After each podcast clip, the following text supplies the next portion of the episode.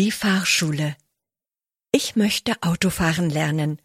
Dafür gehe ich zum Unterricht in die Fahrschule.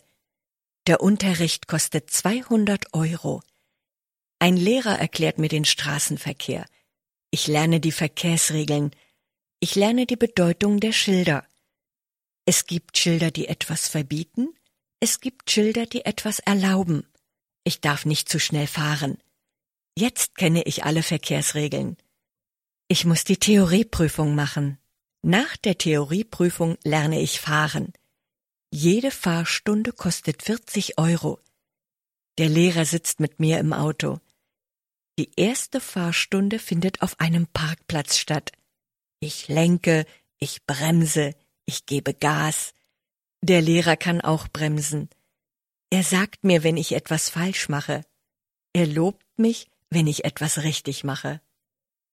Wir fahren viele Stunden gemeinsam Auto. Zum Schluss mache ich die praktische Prüfung. Jetzt bekomme ich meinen Führerschein.